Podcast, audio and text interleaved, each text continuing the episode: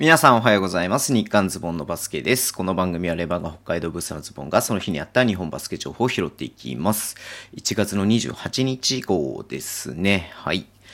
いやー、29日のね、えっ、と、金曜日のね、夜の10時からまたね、YouTube ライブやりますんで、ぜひご参加いただければなっていうふうに思ってるんですけどもね、次19節かな ?B119 節のね、勝敗予想をね、あの、やりたいと思いますので、ぜひご参加ください。はい。でね、今日ね、全然ね、ニュースがないんですよね。はい。いや、まあ、拾っていきましょうかね。全然ないんですけれども、はい。まず、W リーグからいきましょうか。はい。W リーグがね、えーレギュラーシーズン後半分の、えーまあ、2月開催分のチケットの販売開始ということで、いやー、ちょっとね、あのーね、その中止、シシーズン自体をね、一時的に中止していたんで、いや、もしかしてやったとしてもさ、まあ無観客とか、うん。で、まあね、この緊急事態宣言もね、うん。い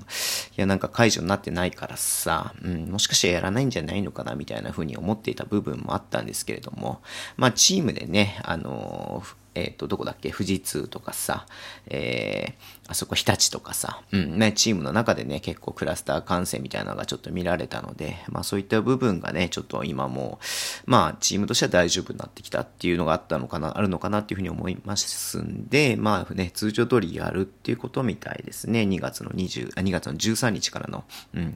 後半戦ね、はい。まあ、ファンとしてはね、やっぱり見たいと思いますし、うん、まあ選手もね、もちろんやりたいと思いますし、うん、まあひとまずこのね、決定ね、してますけれども、うん、まあこの決定で良かったのかなっていうふうに思う部分もあるんですが、まあ、ね、半月先なんでね、まだちょっとどうなるかわからない部分もありますけれどもね、うん、まあひとまず、あの、やるんだなっていうことと、お客さん入れるんだなっていうことが分かって、まあほっとしてる部分もあります。はい。で、あとね、この二つがちょっとね、あんまりいい話じゃないんで、なんか朝から聞くには嫌なのかなっていう部分もあるんですけれども、えっ、とね、水曜日のゲームで、あの、宇都宮ブレックスがね、えー安西ヘッドコーチが4クォーターのね、オフィシャルタイムアウトでテクニカルファールを取られた時に関して、まあ、アルバルクの方からリリースが出てまして、まあ、池田アシスタントコーチが、まあ、ちょっとね、えークラブとして容認することができない行き過ぎた行為がございましたということでリリースが出ています。うん。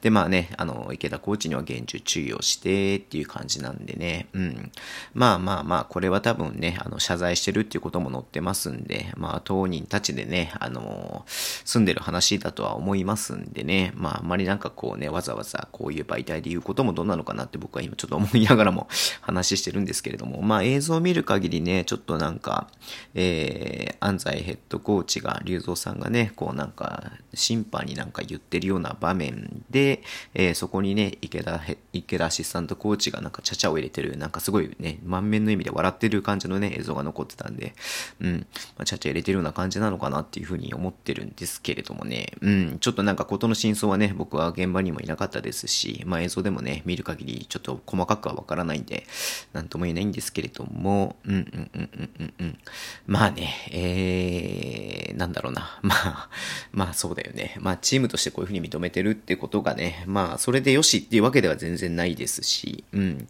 まあこれでこうリリースを出したとかね、謝罪をしたからそれでよしとはね、すべてがチャラになるっていうもんでもないとは思うんですけれども、まあこういったことがね、あの、あったんだなっていうことだけ、はい。あの、まあ言い方悪いけどニュースがないゆえにちょっとね、扱わせていただきました。はい。で、もう一つもね、これもね、全然良くない。まあこれは言っていいことだとは思うんだけれども、茨城ロボッツがね、リリースでして、出していて、SNS を通じた誹謗中傷行為についてということでね、あのーまあ茨城ロボッツのファンと思われるツイッターアカウントより対戦チームの選手が運営するツイッターアカウントに誹謗中傷と捉えるだ悪質なダイレクトメッセージが送信されている事象を複数回、えー確認しましたと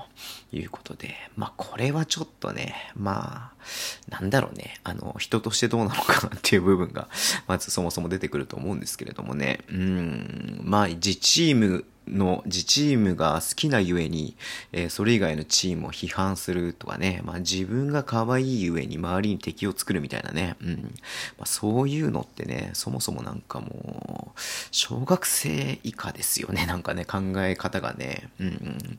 いや、だからちょっとね、これもそんなになんかこう、わざわざ取り上げることでもないのかなっていうふうに思うんだけれどもさ、やっぱ相手チームあって、相手選手あってのね、試合ですし、まあたまに審判批判とかしてる人もいますけれども、まあ、審判あっての試合ですし、まあ、双方ね、そういうリスペクトのもと成り立ってるものなんでね、ね、対戦相手がいなければゲームもできないしね、あの、工業も成り立たないわけですから、なんかね、この辺でちょっとなんかすごくその辺の、こうね、あの、まあ、レベルが低いというか、うん、まあもちろんね、その選手の好き嫌いはね、あってもいいと思うんですよ、人だからさ。うんうんうん。ただなんかそういうね、あの、行動に移してまで何か人を傷つけるようなことをやって、それが正しいこととはね、あの、誰も思わないことなのでね、こういう馬鹿げたことでね、あの、取り上げられるのもちょっとどうなのかなと思いますんで、はい。まあちょっとね、あの、ちょっと悲しいな、なんか怒るとか全然そういう感情はなくて、なんか悲しいというか、なんか呆れるな、みたいな感じの話でしたけれども、まあこういうのを見て僕もね、なんかこう、まあここのチームのファンですと胸張って言えるようなね、行動をしていきたいなっていうふうに思っています。はい。まあちょっとね、短いですけれども、今日はそんな感じで終わりにしようかなと思って、あ、でも、あ、そうだ、もう一つあったわ。あの、シェファービー後期今日で、えー、23歳になったそうですよ。はい。まだ23歳なの？みたいなね。うん。びっくりしますよね。はい。あと10年ぐらいは、なんかこう、日本のね、バスケ、明るいなってね、まあ前もポッドキャストで話したけれどもさ、うん、まあそういうふうに思わされますよね。はい。ますますのね、活躍を期待しています。はい。えー、そんな感じでお会いしたいと思います。Twitter でも情報を発信してます。ぜひフォローお願いします。えー、インスタもやってます。YouTube と Podcast も毎週配信しています。ラジオ投稿のアプリで聞いてる方はハートボタンを押してください。では今日もお付き合いいただきありがとうございます。それでは、いってらっしゃい。